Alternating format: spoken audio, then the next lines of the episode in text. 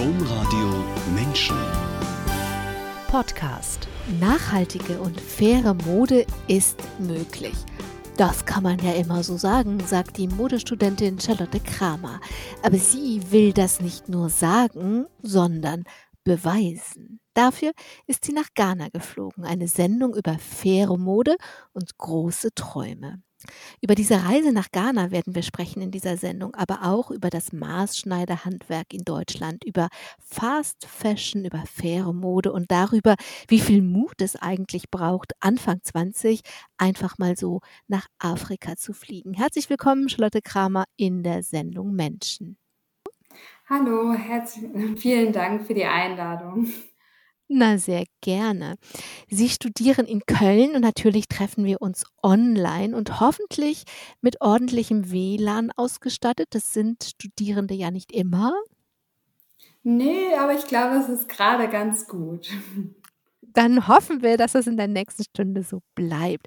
Herzlich willkommen, alle, die eingeschaltet haben. Am Mikrofon Angela Krumpen. Charlotte Kramer, seit ein paar Tagen gibt es einen Film über Sie auf YouTube angekündigt wird dieser Film mit zwei Kontinente, zwei Kulturen, zwei Hautfarben, zwei Sprachen, zwei Frauen, eine Vision, eine Abschlusskollektion. Der Film erzählt ihre Geschichte und das tun wir gleich in dieser Sendung auch. Premiere von diesem Film war aber leider wie gerade alles irgendwie online am dritten Advent. Wie war es denn, sich selbst auf der Leinwand oder im Computer zu sehen? Ja, das war irgendwie sehr, sehr aufregend. Also an sich bin ich ja schon so aufgeregt, wenn ich ähm, etwas vortragen muss, aber jetzt plötzlich muss man sich dann auch auf die Technik vertrauen und ähm, kann ich wirklich sein Gegenüber sehen, wenn man dann auch seinen Bildschirm teilt und das war schon echt ein komisches Gefühl. Generell war es aber auch sehr, sehr schön, weil ich dann auch zum ersten Mal den Film gesehen habe, der gedreht wurde und das Ganze war jetzt ja genau ein Jahr später und dann kamen wieder alle Emotionen hoch. Also, wie schwer war das denn? Also, wir reden ja gleich über Afrika und über dieses Abenteuer und die Aufregung, die Herausforderung, die das war, die ja so eine Reise und so ein Projekt eh mit sich bringen. Aber wie war das denn während dieser Zeit, sich auch noch andauernd der Kamera zu stellen?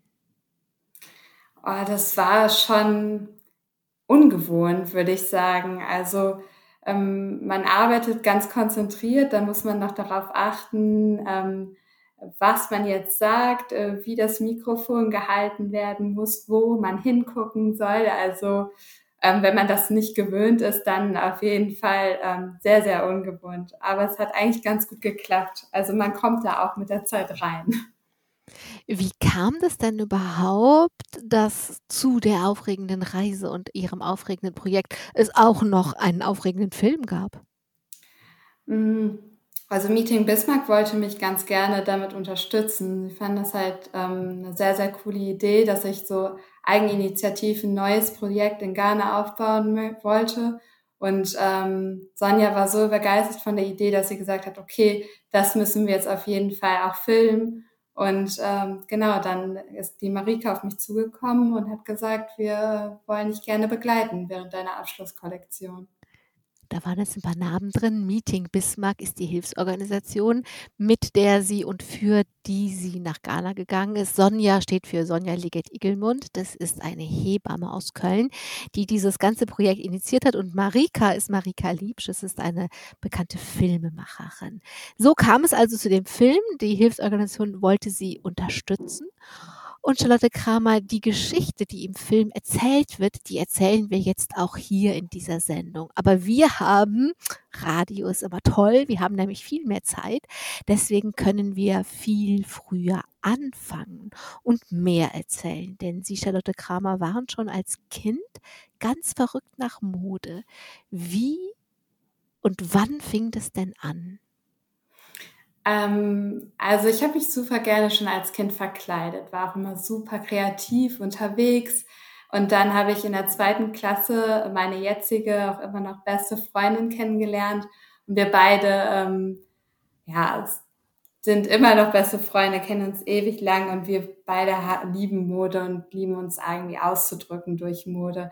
Und früher haben wir schon dann immer ganz verrückte Sachen getragen, ganz bunt und schrill, Muster miteinander kombiniert, die man vielleicht eigentlich so nicht kombinieren würde. Und das war eigentlich so der Anfang dieser ganzen Modezeit, würde ich sagen. Also das war ja eine Grundschulfreundin, wenn ich das richtig erinnere, dann haben Sie sich im ersten Schuljahr kennengelernt. Aber Sie haben jetzt nicht direkt im ersten Schuljahr angefangen, irgendwelche verrückten Röcke zu schneidern? Nee, genau, da waren wir noch definitiv zu klein. Ähm, wir haben ungefähr, ähm, mit 12 oder 13 angefangen. Ihre Oma hat, ähm, meiner Freundin dann eine Nähmaschine, ähm, geschenkt und äh, wir fanden das beide so toll, dass man jetzt selber unsere Ideen, die wir so im Kopf hatten, ähm, umsetzen zu können. Wir hatten beide natürlich überhaupt keine Ahnung vom Maßschneiderhandwerk, aber haben einfach so drauf losgelegt und einfach angefangen und tatsächlich dann auch die Kleidungsstücke getragen, obwohl sie natürlich überhaupt nicht perfekt waren, manchmal schief und krumm genäht waren. Aber also wenn ich mir die Teile heutzutage noch angucke, denke ich mir, oh Gott, so bist du rumgelaufen. Aber ja, wir haben das zugestanden und wir fanden das total toll, so kreativ unterwegs zu sein. Jetzt haben Sie gesagt, bunt und krumm und schief. Erinnern Sie sich doch mal, was haben Sie denn zum Beispiel genäht? Ein Sommerkleid, eine Jeans, ein Pullover, eine Jacke, eine Bluse, ein T-Shirt, alles? Mm, eigentlich war es echt irgendwann alles, aber ich kann mich noch dran erinnern, wir wollten beide unbedingt einen Kordrock uns nähen haben uns so Kordstoff äh, gekauft und ähm, da, also man fängt ja nicht unbedingt mit so einem dicken Stoff an und das war natürlich super schwierig, das alles, die ganzen Lagen und Falten, die wir gelegt haben unter dieser Nähmaschine drunter herzujagen und da sind uns Nadeln abgebrochen und ähm, ja, total unprofessionell, aber irgendwie hat's dann doch gehalten. Kinder wollen ja oft überhaupt nicht auffallen. Die wollen dann genau das haben, was alle anderen auch so haben. Und zwar genau so. Sie ja irgendwie nicht, weil ich vermute mal, dass diese Kordröcke die anderen nicht hatten. Nee, genau. Wir haben eigentlich immer nach Sachen gesucht, die keiner hatte. Das hat unseren Eltern auch immer Kopfschmerzen bereitet. Dann sind wir irgendwie im Internet gewesen und wollten genau so einen Wintermantel haben. Ich weiß noch, das war irgendwie einer, der in den 70er Jahren modern war so in der ähm, Hippie-Zeit. So einen wollten wir haben mit so einem Fellkragen und das gab's gar nicht zu der Zeit. Und dann ähm, haben wir bei eBay geschaut und wollten die dann ersteigern und unsere Eltern mussten das dann immer irgendwie mitmachen oder haben es zum Glück auch mitgemacht, weil sie das irgendwie auch toll fanden. Hm. Okay. Wie haben denn die anderen Kinder reagiert auf irgendeinen abgefahrenen Mantel mit Pelzkragen? Ähm, wie man sich das denken kann, eigentlich eher meistens nicht so gut. Also ähm, in der sechsten, siebten Klasse ist es ja eigentlich wirklich so, wie Sie schon gesagt haben, man möchte nicht auffallen. Ähm, uns hat das aber nicht so sehr interessiert. Wir haben trotzdem unser Ding daraus gemacht. Und irgendwann, als dann so die Pubertät eintraf, sind wir dann auch ruhiger geworden. Und ich höre auch noch manchmal meine Mutter jetzt sagen, ach Charlie, früher warst du doch noch viel auffälliger und jetzt bist du manchmal so angepasst.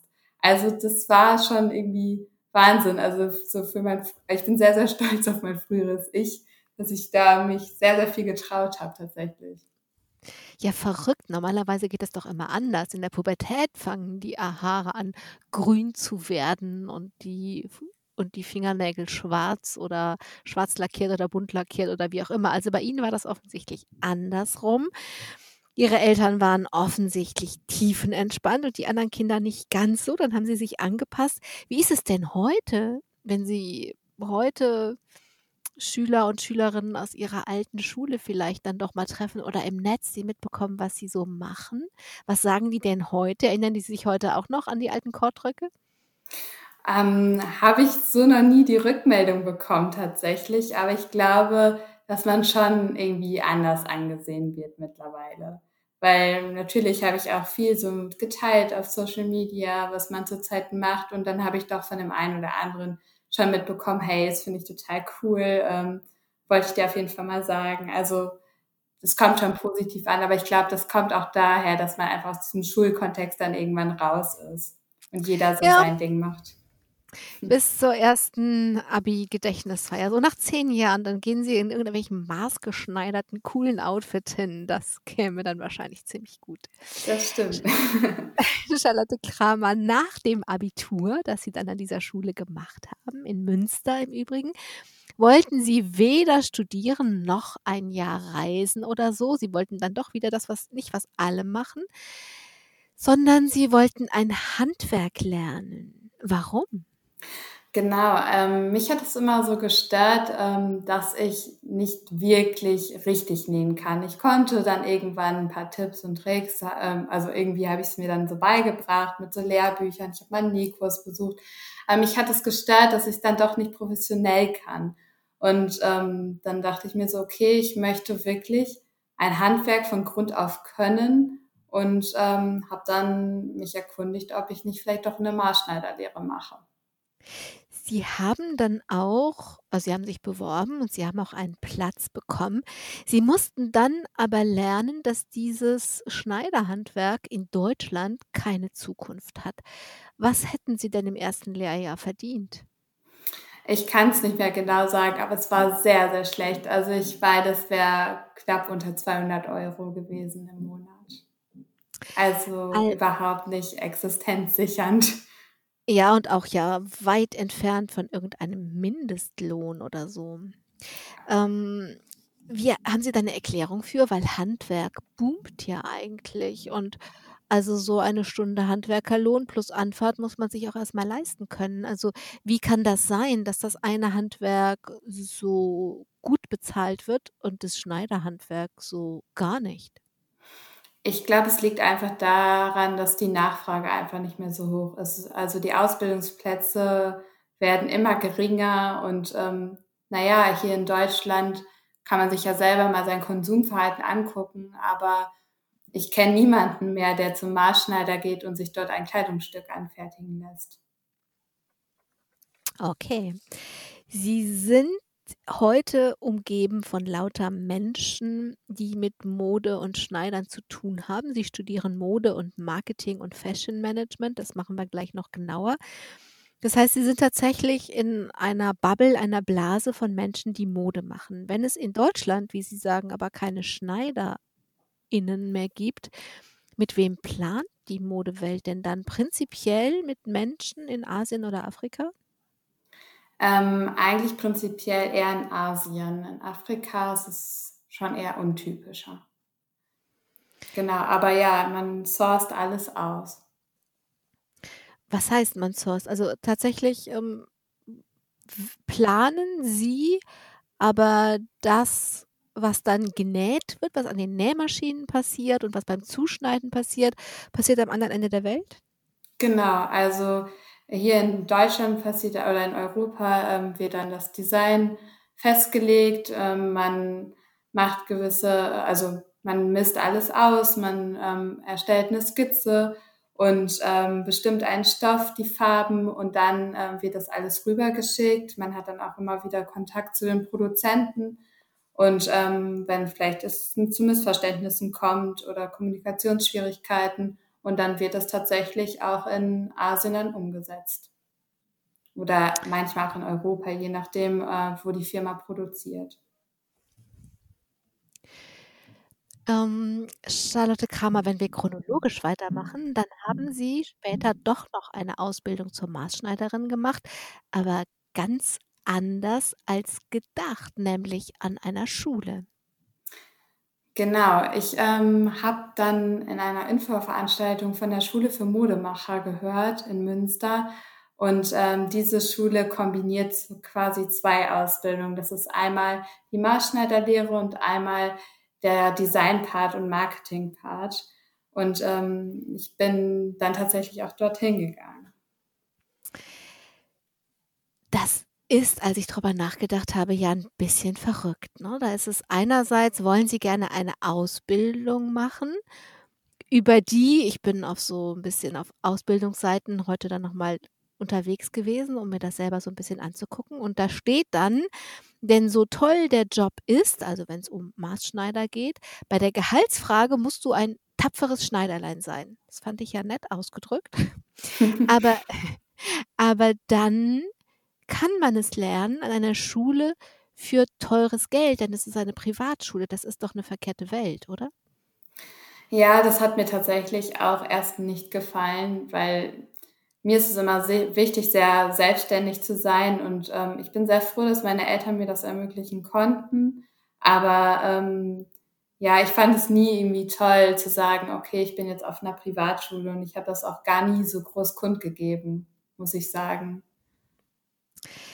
Dann sprechen wir doch mal über diese Schule, also, weil es ist ja kein es ist kein Makel. Das hat mich einfach nur so erstaunt, dass man tatsächlich nicht mehr davon leben kann, wenn man dieses Handwerk lernen möchte, einerseits, aber andererseits sehr viel Geld ausgeben muss, um es dann im Kontext von anderen Fächern und von Design und Management lernen zu können. Also, das fand ich schon wirklich 'ne interessante Entwicklung. Also, so 'n bisschen wie früher, wenn man immer Schulgeld zahlen musste.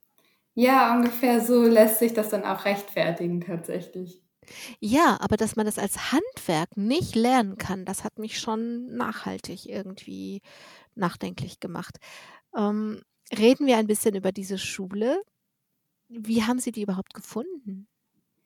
Hm, ich glaube, es war wirklich 'n Flyer. Ähm, grade so, wenn man in der Abi-Phase ist, äh, beschäftigt man sich natürlich damit: „Was möchte ich nach dem Abi machen?“ Und, ähm, da bin ich zu so 'ner Infoveranstaltung gegangen von der Schule für Modemacher an sich und, ähm, habe mir die Schule angeschaut. Ich weiß gar nicht mehr, was für 'n Flyer das war. Da wurden mehrere Ausbildungsstätten vorgestellt. War denn die Schule ihr Geld wert? Also, wir wollen jetzt keine Reklame für die Schule machen, aber haben Sie eine gute Ausbildung bekommen? Haben Sie Maßschneidern gelernt und auch die Dinge, die Sie sonst brauchen, um Ihr Handwerk dann wirklich auch leben zu können?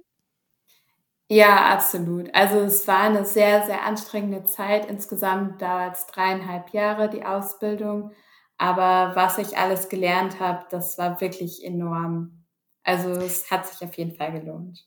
Und Sie haben auf jeden Fall jetzt auch einen Gesellenbrief. Genau, den habe ich, äh, vor 2 Jahren gemacht. Bei der Industrie und Handelskammer? Genau, also, alles sehr offiziell und dann am Ende gibt's auch 'ne Gesellenprüfung, wo man sein Gesellenstück macht und, ähm, genau. Was war das? Was haben Sie als Gesellenstück geschneidert? Hm, ich habe, ähm, einen rosafarbenen Blazer, auch sehr untypisch, aber ich wollte irgendwie nicht so 'n langweiligen grauen Stoff verwenden, deswegen habe ich mich für 'n schönen, ähm, Schurwollstoff in rosa entschieden. Ich glaube, ich würde es jetzt auch nicht mehr anziehen, um ehrlich zu sein, aber es sollte irgendwie doch auffallen. Und das war dann so 'ne ein Longblazer mit, ähm, Volantärmeln und dazu einen Okay. klassischen geraden Rock. Also, eher nicht so, wie Angela Merkel ihre Bläser auswählt. Ne, eigentlich eher das Gegenteil. Ah, das Gegenteil. Wir haben ja jetzt erzählt, dass Sie Mode immer toll gefunden haben, Charlotte Kramer, aber nur Mode, das hat Ihnen nicht gereicht. Deswegen sind Sie während Ihres Studiums zu einer Informationsveranstaltung gegangen. Wohin und warum? Genau, die Informationsveranstaltung war tatsächlich von der Handelskammer. Die haben dort das Projekt „Handwerk in der Entwicklungshilfe“ vorgestellt. Also, jeder, der ein Handwerk ausübt, kann in einem Entwicklungsland für einen bestimmten Zeitraum, ähm, eine Hilfe leisten durch sein Handwerk. Und Tatsächlich jeder? ja? Kann sich tats Ähm, tatsächlich ja. jeder oder muss man sich bewerben und es wird dann ausgewählt? Also, klar, man muss sich bewerben, aber tatsächlich wird jedes Handwerk auf jeden Fall erst mal angenommen. Okay. Ähm, genau, nur da dachte ich mir so: „Ich finde das total toll, in einem Entwi Entwicklungsland etwas, ähm, machen zu können, irgendwie Hilfe leisten zu können durch sein Handwerk. Aber Maßschneider, wer braucht denn Maßschneider in einem Entwicks Entwicklungsland?“ Also, eigentlich geht's ja erst mal darum, um etwas aufzubauen, wie zum Beispiel 'n Tischler wird gesucht oder 'n Elektriker. Und, ähm, da war ich erst mal so gespannt: „Kann ich da eigentlich was mit meinem Handwerk auch ausführen?“ Zumal wie also, zumindest diese Vorstellung habe ich, also, Afrika, äh, denen mangelt es ja nicht an Schneidern. Hm, genau, es mangelt nicht an Schneidern. Es ging auch in meinem Projekt tatsächlich nicht darum, ähm, das Schneiderhandwerk dort zu implementieren, sondern ich habe, ähm, in meinem Projekt einer gehörlosen Schneiderin weitere Tipps und Tricks des Maßschneiderhandwerks beigebracht. Das machen wir gleich. Also, bleiben wir dabei. Sie haben Okay. waren auf dieser Infoveranstaltung bei der, ähm bei der von der Industrie und Handelskammer, haben da Engagement global kennengelernt. Die bieten das eben an, dass eben Handwerker, junge Handwerker, Handwerkerinnen mit ihrem Gewerk in ein Projekt in einem anderen Land arbeiten können. Und Sie hatten grade erzählt, also, ob es überhaupt Schneiderei seine Sache ist, ähm, ob ob ich überhaupt gebraucht werde und was war die Antwort? Hm, die Antwort war, wir haben 2 Projekte für Sie, wo Sie sich bewerben könnten. Das war ein Projekt, ähm, ich meine, das wäre in im Kongo gewesen und ein Projekt in Ghana, wo ich dann, ähm, mich letztendlich auch für entschieden habe. Okay, das heißt, es kam ganz klar die Rückmeldung: „Jo, ähm, wir können Sie gebrauchen.“ Wie war das denn, als diese Rückmeldung kam? Ja, ich habe mich natürlich super gefreut, dass es tatsächlich 'ne Möglichkeit gibt, mit seinem Handwerk, also auch mit dem Maßschneiderhandwerk, ähm, Hilfe zu leisten. Und warum Ghana? Hm, ehrlich gesagt hat mir das Projekt, ähm, mehr zugesagt. Ähm, ich bin dann natürlich auch auf die Projektleiterin zugekommen und da war die Sympathie eigentlich sofort gegeben. Deswegen dachte ich mir: „Warum nicht Ghana?“ Also, ich war total offen, muss ich dazu sagen. Ich wäre Mhm. eigentlich überall hingegangen, weil es mir wirklich darum geht ähm, oder ging, Hilfe zu leisten. Okay, also Ghana. Und was stand in diesem Projekt äh, Bericht oder Antrag? Also, was wofür haben Sie sich beworben? Was war der Auftrag, was Sie machen sollten in Ghana? Hm, also, mein Projekt war, dass ich, ähm, der gehörlosen Schneiderin Jennifer Torzo, ähm, weitere Tipps und Tricks des Maßschneiderhandwerks beibringe. Also, wie ich jetzt schon gesagt habe, Jennifer ist gehörlos, ähm, und, äh, mittlerweile ist sie schon 30 Jahre alt und in mit dem Verein Meeting Bismarck hat sie, ähm, Teile des Handwerks beigebracht bekommen und ich habe bin noch mal in dieses Projekt gereist, um ihr weitere Tipps und Tricks zu zeigen. Also, Jennifer konnte schon einige Dinge. Es ging nur darum, etwas Weiteres aufzubauen. Also, so von wegen Nähen für für Fortgeschrittene, rosafarbene Bläser mit Volantärmeln, nehme ich mal an. Haben Sie ihr Ne, tatsächlich beigebracht. ne, wir haben tatsächlich im 1. Jahr, als ich hingereist bin, 2018, haben wir gar keine Bekleidung genäht, sondern wir, ähm, haben weit ihr Sortiment, äh, ausgeweitet. Also, Jennifers Sachen werden auch über den Verein hier in Deutschland vertrieben und damit damit halt auch Spendengelder zu generieren. Und, ähm, wir haben dann uns um die Laptop-Covers gekümmert. Also, ich wollte ihr halt 'n neues Produkt zeigen, dass sie halt ihr Portfolio etwas erweitern kann. Jetzt haben Sie schon gesagt, Ihre afrikanische Kollegin Jenny ist gehörlos.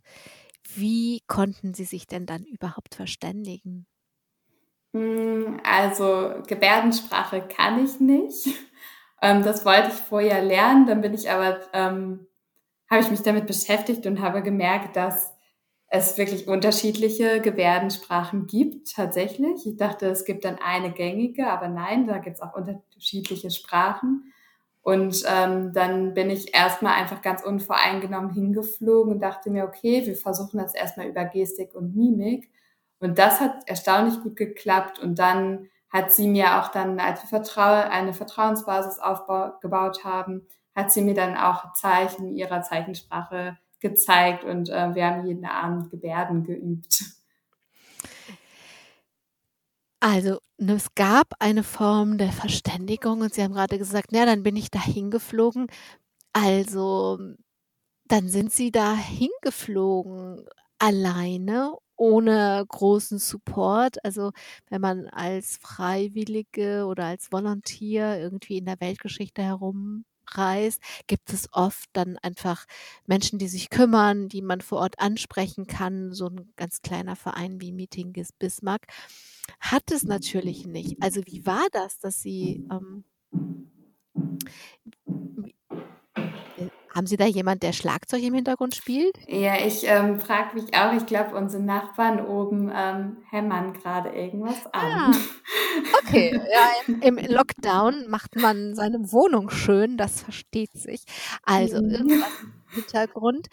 Hm, die Frage war, äh, Sie sind nach Afrika geflogen, ganz allein, äh, für einen kleinen Verein. Das heißt, da vor Ort gibt es keinen großen Support. Wie war das denn auf einmal tatsächlich, äh, alleine in Afrika zu sein? Ah, das war ein wahnsinniges Gefühl. Also, wie gesagt, so weit, äh, weg zu sein von seiner Familie, von seiner Heimat, äh, das war überwältigend, glaube ich. Also, auch vor allem so dann eigenständig in einem Land zu sein, wo man vorher noch nie war. Ich kannte das Klima nicht, ich kannte die Kultur nicht. Ähm, ja, das da fühlt man sich ganz schön heimatlos tatsächlich. Also, dieses Gefühl ist auch schwer zu beschreiben. Ich glaube, man muss es einmal erlebt haben, um es wirklich nachempfinden zu können. Und wahrscheinlich sind Sie sehr aufgefallen. Sie waren ja die einzige Weiße. Genau, also das hätte ich auch nicht gedacht, dass dann auch zur Identifikation irgendwie dann auch die Hautfarbe gehört. Also plötzlich diejenige zu sein, die komplett anders ist. Also wir haben auch sehr, sehr fernab ähm, in einem sehr kleinen Dorf gelebt, äh, wo es natürlich, also wo sehr, sehr, sehr selten hellhäutige Menschen waren. Und ähm, dann war das schon wirklich was sehr, sehr Besonderes. Und das hat sich ganz komisch angefühlt. Und ich habe mich auch anfangs gar nicht so wohl damit gefühlt. Und später? Später war es ganz anders. Also ich bin ja ein zweites Mal hingereist. Ich denke, da kommen wir später zu. Genau. Ähm, da ähm, habe ich gemerkt, okay, das macht gar nichts aus mit der Hautfarbe, sondern ich kenne die Menschen, das sind meine Freunde geworden. Ich ähm, fühle mich mit denen verbunden und da achtet man auf sowas gar nicht mehr. Man, Also, das also dieses Gefühl hatte ich nie wieder. Entschuldigung. Nein, die die erste Reise hat 5 Wochen gedauert. Also, die Frage war jetzt, also, vom Anfang der 5 Wochen bis zum Ende, hat sich da auch was geändert oder war die erste Reise eher so: „Ich bin die Fremde“ und beim zweiten Mal war es dann schon anders? Also beim ersten Mal war ich die Fremde, aber beim zweiten Mal war es ganz anders. Okay. Ja, nach 5 Wochen sind Sie zurückgeflogen. Sind Sie glücklich zurückgeflogen? Ja, total glücklich und super erfüllt. Also die Reise hat so viel gemacht. Ich, ähm, ich will nicht sagen, ich bin 'n ganz anderer Mensch geworden, aber ich habe 'n ganz anderen Blick auf die Welt bekommen. Okay. Also ja, genau.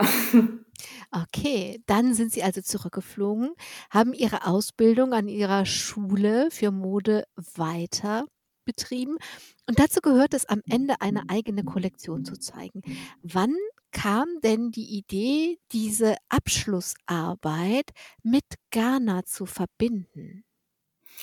Hm, also, als ich zu Hause war, kamen mir schon Ideen so: „Oh, bald nächstes Jahr darf ich meine Abschlusskollektion machen. Kann man das nicht irgendwie verbinden?“ Ich meine, ich habe das Land total schätzen gelernt, die Kultur schätzen gelernt, die ganzen Farben, die Stoffe, was ich gesehen habe. Ich war total inspiriert. Also, die Idee kam schon recht früh, aber sie schlummerte noch in mir, würde ich sagen. Und so richtig darüber nachzudenken: „Oh, kann ich vielleicht doch noch 'n zweites Projekt in dem Land initiieren?“ Verbunden, ähm, mit meiner Abschlusskollektion, kam dann etwa, ähm, Anfang Januar 2019, also 'n halbes Jahr vor dem letzten Semester. Da hatten Sie sich was vorgenommen, oder? Denn das ist ja Sie sind ja 'n Risiko eingegangen. Wenn man so 'ne Abschlussarbeit schreibt, dann bekommt man 'nen Zeitraum, in dem das stattfinden muss. Sie müssen das Projekt anmelden und dann muss das so laufen. Und wenn jetzt auf einmal die Zeit, die Sie in Ghana gewesen sind wenn das nicht funktioniert hätte, dann hätte es Ihnen ja total gefehlt. Also, Sie sind schon 'n Risiko eingegangen, oder? Ja, absolut. Also, dieses Risiko wurde mir auch immer bewusster, als ich dann plötzlich in dem Flieger saß und dachte: „Oh Gott, ich habe jetzt hier meine Stoffe dabei, ich habe 'ne Nähmaschine im Gepäck, aber was mache ich, wenn ich nach Hause komme und der Stoff nicht gereicht hat, wir vielleicht gar nichts produzieren konnten, weil wir keinen Strom hatten. Also das waren so viele Risiken, die ich letztendlich damit eingegangen bin und dachte mir, okay, du hast noch genau eine Woche Zeit, wenn du zu Hause bist, zur Not musst du dann alles nähen. Ich habe mir Backup-Pläne schon überlegt, aber es ist ja zum Glück alles gut gelaufen. Bevor wir gleich dann noch ein zweites Mal in Gedanken nach Afrika reisen, wie waren denn die Reaktionen in der Schule? Also ich stelle mir vor, wenn ich Schulleiterin oder Betreuerin von Ihnen wäre, ich würde sagen, wow, das ist mal, das ist mal ein cooles Projekt. Ähm, Respekt. Ist Ihnen sowas auch begegnet? Ähm, ich fand die Reaktion erstaunlich nüchtern, muss ich sagen, was ich ähm, persönlich sehr, sehr schade fand. Ähm, aber ich würde es mir damit erklären, dass ähm, sie eine gewisse Professionalität ähm, wahren wollten, weil letztendlich die Produktion an sich nicht mit in die Abschlussnote geflossen ist. Ah, das war dann egal. Okay. Also, Sie sitzen im Flugzeug, Sie haben abenteuerliche Gedanken, wissen schon, was Sie tun, wenn alles schief geht. Aber dann waren Sie da und das sieht man in dem Film, von dem wir hier ja auch erzählen, auch. Dann hatten Sie noch ähm, andere Näherinnen, die Ihnen geholfen haben und dann haben Sie fleißig genäht, oder? Genau, also es ging auch recht schnell los. Wir hatten ja genau vier Wochen Zeit und ähm, das war die ganze Weihnachtszeit. Also ich war genau heute vor einem Jahr noch in Ghana, unvorstellbar, aber ja. Und ähm, es ging recht schnell los. Also meine Gastmutter war letztendlich dann die Koordinatorin. Die habe ich auch vorher schon kontaktiert. Sie hat sich mit äh, zwei Näheren aus dem Dorf ähm, auseinandergesetzt, ob die Lust hätten, an so einem Projekt teilzunehmen. Und dann gab es äh, Produktionstage, wo wir dann zu dritt genäht haben und ansonsten haben unter der Woche Jennifer und ich dann immer zu zweit genäht. Im Film sprechen Sie abends so wie so in einem Tagebuch, nur dass Sie nicht schreiben, sondern in die Kamera reden.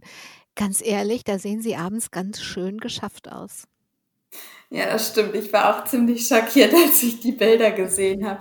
Also ich glaube, ich bin tatsächlich auch nach Ghana gereist mit einer richtig dicken Erkältung. Deswegen bin ich auch ziemlich blass auf den Bildern, ähm, weil es war ja bei uns Winter und da ist man ja mal erkältet. Und äh, genau, ich glaube, das hat sich auch dann in der ganzen Zeit so langsam erst auskuriert.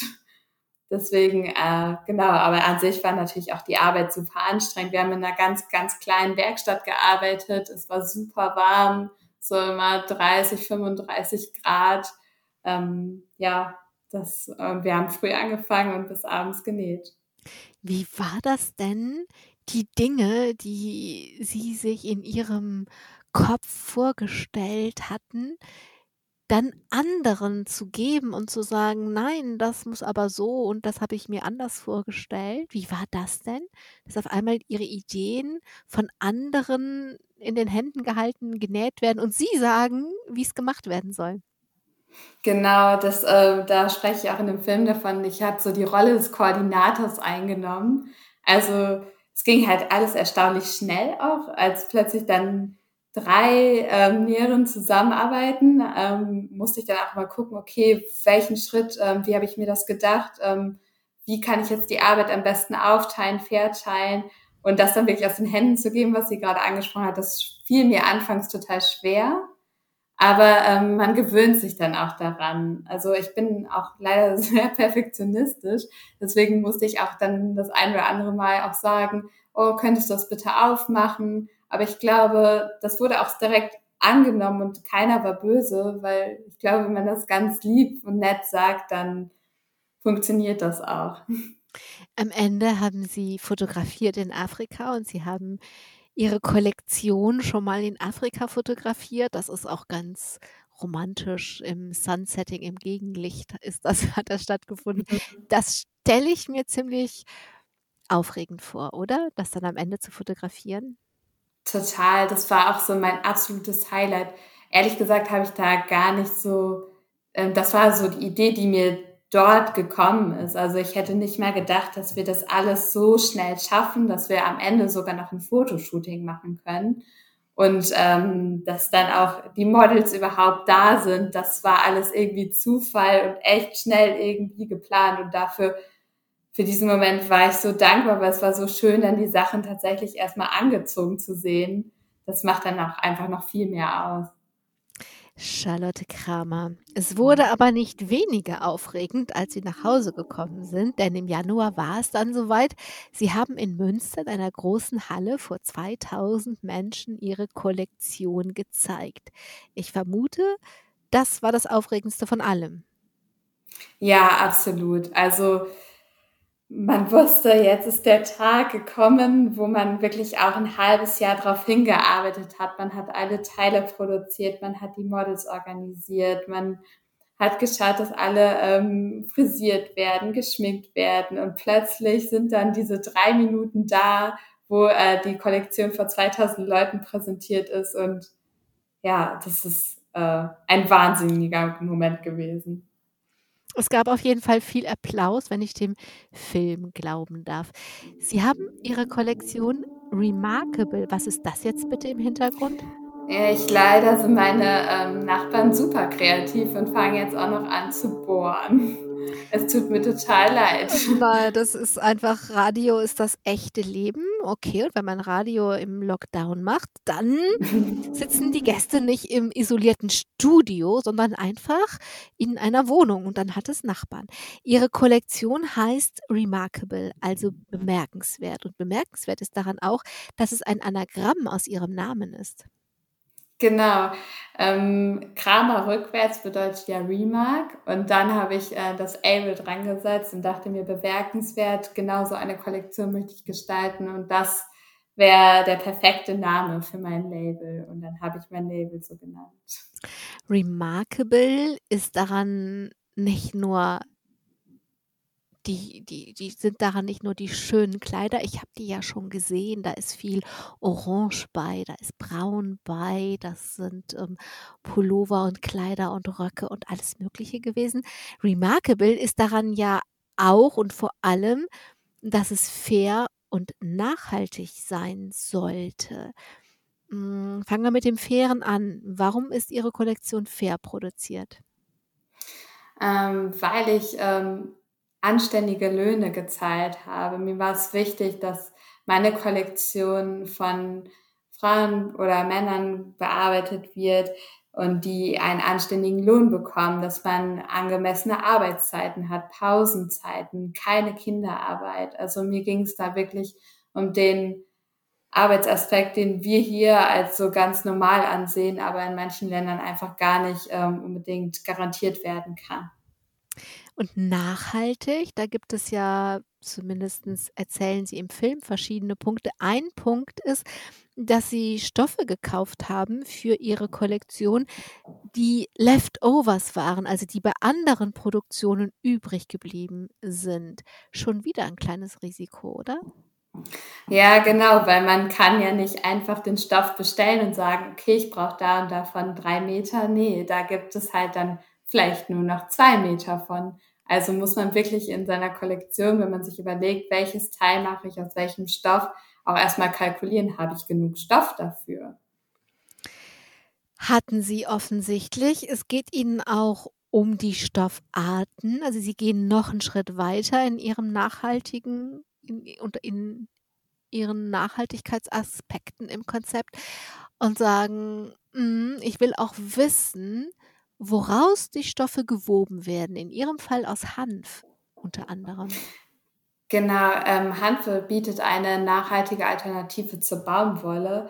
Und deswegen wollte ich den unter anderem auch in meine Kollektion integrieren. Das war auch der einzige Stoff, den ich tatsächlich dazu gekauft habe aus so einem fairen und nachhaltigen Laden, ähm, der auch Gott zertifiziert ist in Berlin.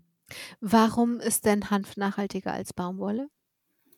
Weil Hanf viel weniger Wasser braucht, es ist nicht so pestizidanfällig und ähm, auch beim Pflücken werden die Bauern, ähm, also haben da nicht so Probleme beim Pflücken. Also Baumwolle ähm, bietet auch kein sicheres Arbeitsumfeld. Aha. Ich habe mich gefragt, wie nachhaltig ist es denn überhaupt in Ghana zu produzieren? Also da kommen Sie ja um die Reisewege und um die Flüge nicht umhin. Genau, das äh, ist ein Punkt, den man auf jeden Fall anmerken kann. Das ist nicht nachhaltig, das stimmt.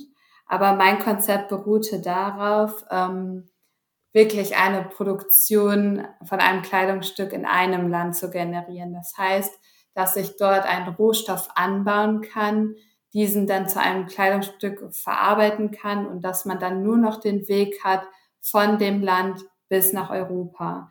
Also den klassischen Weg, den man zum Beispiel eines T-Shirts kennt, ist, dass zum Beispiel dann die Baumwolle meinetwegen aus Afrika kommt, dann ähm, das Produkt in Indien oder China gefertigt wird, in der Türkei vielleicht noch eingefärbt wird oder geprintet wird und dann nach Europa kommt. Also der ökologische Fußabdruck ist ein viel, viel höherer. Und mir ging es darum, das wirklich an einem Ort und Stelle zu machen.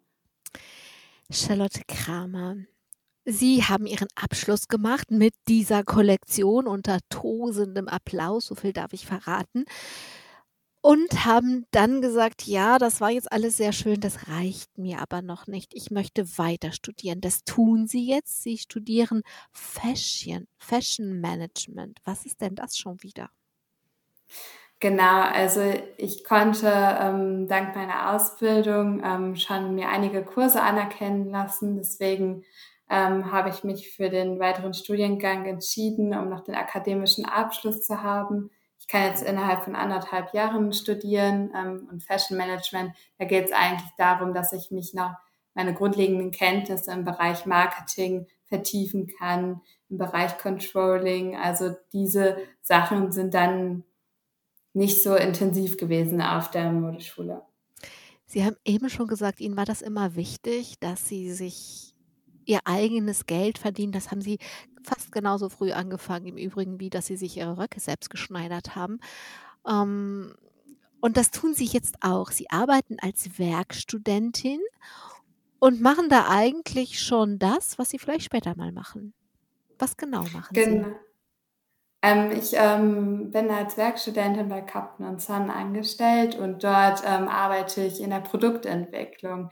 Also ich beschäftige mich auch damit, ähm, wie soll das Design eines Produktes, Produktes aussehen, welches Produkt wollen wir überhaupt machen und das setze ich dann auch äh, um und schicke das dann zu den Produzenten raus, ähm, bin in Kon Produzentenkontakt und ja, das ist natürlich Wahnsinn, wenn man ähm, schon die Chance hat, als Werkstudent sowas machen zu dürfen. Wie ist es denn als Werkstudentin mit den realen Bedingungen konfrontiert zu sein? Gibt es da auch Nachhaltigkeit oder können Sie das, wenn es es nicht gibt, einbringen? Also viele Ideen kann man auf jeden Fall einbringen, dadurch, dass äh, Unternehmen total dynamisch ist und jung. Aber ähm, tatsächlich sind wir auch die ganze Zeit dabei, unsere Produkte nachhaltig zu gestalten und neue ähm, Stoffe zu implementieren, wenn die noch nicht nachhaltig waren. Also das ganze Konzept beruht darauf und ich finde es auch sehr gut, weil es natürlich auch ein Thema ist, das mir sehr, sehr am Herzen liegt. Also Sie erleben das nicht so, dass es so ein bisschen Greenwashing, alles wird so ein bisschen grün angestrichen ist, sondern dass es ein echtes Bemühen um Nachhaltigkeit gibt? Ja, absolut. Und ich glaube, sonst würde es mir auch sehr schwer fallen, das Ganze zu vertreten. Auch auf der Ebene Sie haben jetzt gerade gesprochen von Stoffen, von Herstellung, aber auch auf der Ebene von Transportwegen? Ähm, genau, das finde ich ganz cool. Wenn man nämlich, ähm, seine Kollektion passend timet, dann kann man zum Teil auch die Produkte per Zugfracht verschicken, was natürlich viel nachhaltiger ist und da ist auf jeden Fall die Firma sehr bemüht drum. Charlotte Kramer, zur Konfirmation haben Sie eine Nähmaschine bekommen. Wenn Sie sich jetzt mal Sie sind so jung und haben hoffentlich noch so viel Lebens und Arbeitszeit und kreative Zeit vor sich. Soll die Nähmaschine eine Rolle spielen? Ja, absolut. Also, ich habe tatsächlich mal bei einem Nähme Nähwettbewerb mitgemacht der Burda Zeitschrift und habe eine weitere Nähmaschine gewonnen, als ich den dritten Platz gemacht habe. Aber ich kann meine erste, liebste Nähmaschine kann ich nicht abgeben und ich glaube, sie wird mich immer begleiten. Und ich werde auch immer manchmal gefragt, kannst du mir das noch kurz reparieren oder kann mir selber auch mal ähm, irgendwie einen Saum wieder umnähen. Das ist einfach ein tolles Handwerk und wenn ich dann irgendwann auch mal wieder ein bisschen mehr Zeit habe, dann möchte ich mir auf jeden Fall auch mal einen Teil wieder selbst nähen. Aber wie gesagt, es braucht viel Zeit. Ja, ich hatte es jetzt eigentlich bildlich gemeint, nicht so wörtlich, sondern soll die Nähmaschine als so. Nähmaschine, als Teil von ihrem Beruf auftauchen? Oder nur als Hobby? Hm, ich glaube, ein Teil des Berufes wird es immer sein, wenn man in der Produktentwicklung ist, dass man weiß, wie etwas hergestellt wird und es zum Teil auch ausprobiert, aber es wird auf jeden Fall mein Beruf sein, aber selbst immer nähen im beruflichen Kontext werde ich nicht. Was stellen Sie sich dann vor? Also stellen Sie sich vor, dass es Remarkable, das Label von Charlotte Kramer, irgendwann in echt geben wird mit nachhaltigen Stoffen und ähm, fairer Arbeit produziert? Ja, das wäre natürlich ein kleiner, großer Traum. Wäre, ist einer? Was stellen Sie sich vor? Ähm, Bemühen wir, bemühen wir die Fee am Ende dieser Sendung. Also die Fee käme und die Fee würde sagen, Charlotte oder Charlie, such dir aus, was du machen möchtest. Mach das, was du wirklich machen möchtest. Gäbe es dann oder würde es dann ein Label Remarkable von Charlotte Kramer geben? Ja, auf jeden Fall. Ich bin überzeugt von dem Konzept und ich finde auch, dass ähm, nachhaltige Mode auf dem jetzigen Markt ähm, zwar schon etabliert wurde, aber dass das immer noch weiter ausgebaut werden muss. Und deswegen sehe ich da eine Chance, eine Perspektive. Und natürlich würde ich sehr, sehr gerne selber irgendwann etwas Eigenes aufbauen. Charlotte Kramer, ich danke Ihnen für die Zeit, die Sie für uns gehabt haben. Ich danke Ihnen, dass Sie zu einer Freundin gegangen sind, weil gerade bei Ihnen das WLAN nicht funktioniert. Und ich danke auch den Nachbarn für die handwerkliche Untermalung dieser Handwerkssendung, in der wir zweimal nach Ghana gereist sind und erzählt haben, wie eine noch ganz junge Frau versucht, in ihrem Beruf im Modehandwerk fair und nachhaltig unterwegs zu sein. Charlotte Kramer, wenn es das Label gibt, Remarkable, schreiben Sie mir eine Postkarte. Ich bin ganz sicher, dass ich gerne was davon hätte. Sehr, sehr gerne. Ich danke Ihnen für Ihre Zeit. Ich danke allen, die zugehört haben und hoffe, dass was Inspirierendes dabei war. Jetzt, wo wir alle so viel Zeit haben, vielleicht, wenn Sie neue Kleidung brauchen, sich wünschen, schauen Sie doch mal, wo es faire und nachhaltig hergestellte Kleidung gibt. Am Mikrofon war Angela Krumpen. Kaufen Sie. Domradio Menschen. Weitere Informationen finden Sie auf domradio.de.